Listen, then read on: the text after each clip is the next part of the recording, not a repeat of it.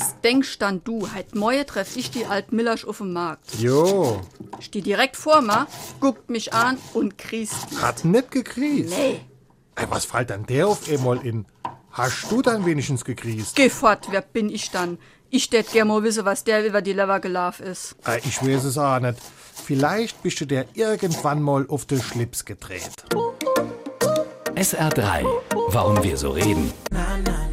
Wie ma schwätze. Was es bedeutet, wenn sich jemand fühlt, als wäre man ihm auf den Schlips getreten, das weiß jeder. Er ist durch das Zutun einer anderen Person beleidigt oder gekränkt. Woher die Redensart kommt, weiß allerdings kaum jemand. Mit Schlips ist nämlich nicht, wie man annehmen könnte, die Krawatte gemeint, wie sollte da auch jemand drauftreten, sondern es ist der Slip gemeint. Aber auch damit ist nicht das gemeint, was wir heute mit dem Wort Slip umschreiben. Im Niederdeutschen wurde der Zipfel an langen Jacken oder Röcken als Slip bezeichnet. Wer dort draufgetappt war, der hat Hudelgrit und der mit dem Dreck am Kittel, der hatte den Ärger und war beleidigt. SR3.